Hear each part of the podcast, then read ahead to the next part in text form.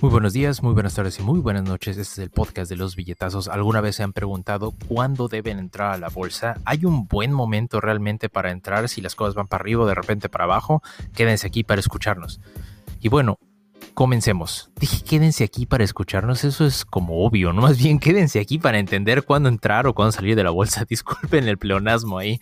En fin, Hoy andamos medio mal. Bueno, comencemos. Em, normalmente para entrar a invertir en la bolsa hay una cierta aprensión de decidir si vamos a entrar cuando las cosas estén altas o estén bien para que entonces nuestras acciones no vayan a caer o deberíamos entrar cuando las acciones estén abajo para comprar barato y después que suban las acciones pues obtener mayor ganancia. La respuesta de esto es depende, depende de cuál es nuestra intención al entrar al mercado y si lo que queremos hacer es invertir a largo plazo, la respuesta a todo esto es no hay un momento perfecto para entrar al mercado.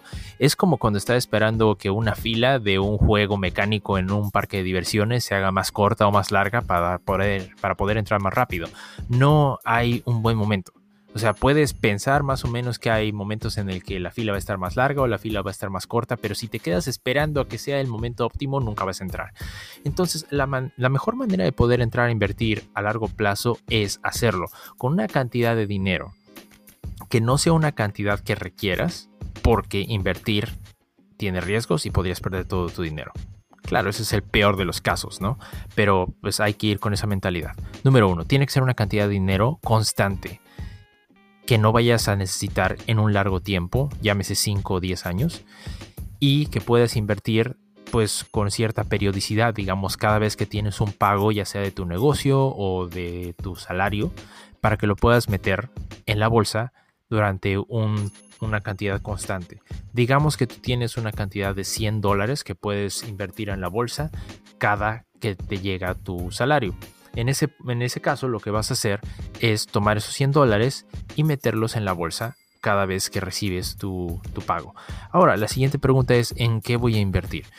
Bueno, ha estado demostrado estadísticamente que hay muchos fondos de inversión que quieren ganarle al mercado, que quieren tener más ganancias de las que el mercado reporta en un año y normalmente fallan. La razón de esto es que por probabilidades, la manera más fácil de estar con el, con el mercado y poder ganar lo más posible es simplemente apegarse a, a, las ganancias que reporta el mercado en general en promedio. Y para esto lo que tenemos son índices. ¿Qué es un índice? Un índice es un agregado de muchas acciones dentro del mercado y entonces ustedes no tienen que comprar múltiples acciones para tener este agregado probabilístico que les reduce el riesgo. Lo que tienen que hacer es simplemente comprar un índice como aquellos que están ligados al SP 500, que son las 500 compañías más grandes que cotizan en la bolsa de Nueva York. Estos índices lo que hacen es, en cuanto la bolsa sube, el índice sube, cuando la bolsa baja, el índice baja. Ahora, en promedio, la bolsa ha subido entre 7 y el 10% en los últimos 100 años. Entonces, si ustedes se quedan en la bolsa un, periodo considerable de tiempo, entre 10 o 20 años, probablemente ustedes van a pues, tener esas ganancias en promedio, aunque en algunos años pierdan pues, y en otros ganen. Ahora, el siguiente punto es, ok, digamos que se las vendí. Van a agarrar cierta cantidad de dinero que les sobre de su, de su salario para poder invertir cada dos semanas o cada quincena que les paguen en la bolsa y van a comprar eh, acciones en un índice. ¿Qué índices son los recomendables? Em, aquí en Estados Unidos, por ejemplo, los índices están pues, pues auspiciados por ciertas compañías que hacen inversiones, como lo son Charles Schwab, Charles como de Carlos y Schwab como de SCHWAB, y Vanguard, V-A-N-G-U-A-R-D. Estas dos son como las más grandes y tienen índices que están ligados al SP 500, como lo son el SPY de Schwab y el VOO de Vanguard. Ustedes pueden entrar y abrir una cuenta para poder hacer inversiones en estos índices y ponerlo en automático incluso para poder ligarlo a su cuenta de, banco para que haga una extracción de dinero cada dos semanas o cada quincena que ustedes les paguen.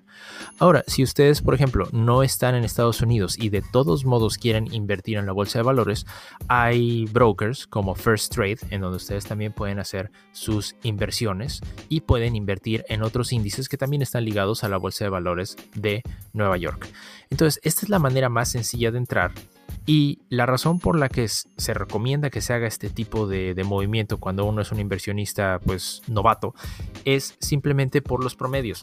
Porque conforme vas comprando las acciones de manera constante, el promedio del valor de tu acción siempre va a ser pues más pues va a ser más beneficioso para ti que el estar intentando esperar a que la acción baje lo suficiente para poder comprarla y que la acción suba lo suficiente para poder venderla. Lo único que haces es seguir invirtiendo en la bolsa considerando que vas a tener un promedio de ganancias de 7% al año por ese dinero que metiste. Es decir, si tú metes un dólar hoy, dentro de un año tú vas a tener un dólar con 7 centavos. Simple y sencillamente y al siguiente mes o a las siguientes dos semanas que tú metas otro dólar en la bolsa, en un año vas a tener un dólar con 7 centavos. Y la idea es que esta inversión tiene que ser mayor a la inflación del país en donde estés viviendo. Porque si la inflación de tu país es mayor al 7% o al 10% que es el promedio máximo de la bolsa, pues realmente tu, tu dinero va a ir bajando de valor. Pero la diferencia es que aquí tu dinero va a ir bajando de valor menos, porque si lo tienes en la mano, el problema de tener dinero en la mano todo el tiempo es que aunque tengas la oportunidad de aprovechar, pues para invertir un negocio en una oportunidad que, se te aparezca, pues va a ir bajando de valor. Entonces, la, la, razón por la cual hay que invertir independientemente de lo que pase es para que tu dinero no baje de valor. Es una manera de mantener el valor de tu dinero en general, el ponerlo en un fondo de inversiones. Y bueno, si ustedes quieren saber más acerca de cómo llegar a obtener libertad financiera, con sus inversiones y hablar de la regla del 4%. De eso vamos a hablar un poquito más en el siguiente episodio de aquí del podcast de los billetazos. Recuerden que estamos no solo en el podcast, estamos también en YouTube y tenemos Instagram en vivo. Entonces síganos en Instagram como Billetazos Podcast. Suscríbanse al canal de YouTube donde tenemos más contenido.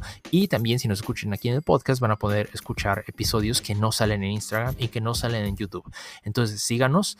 Y otra cosa que les quiero mencionar es que si ustedes quieren invertir en índices de Estados Unidos que no están disponibles en brokers en México o en otros países de Latinoamérica, pueden bajar el ebook gratuito de Emprende USA donde les vamos a explicar cómo se puede abrir un LLC, que es una compañía en Estados Unidos, bajo la cual pueden ustedes hacer no solo inversiones, sino negocios y otras cosas en Estados Unidos. Y bueno, este fue el podcast de los billetazos. Muchas gracias por escucharnos el día de hoy. Que se la pasen excelente el día de hoy y bye.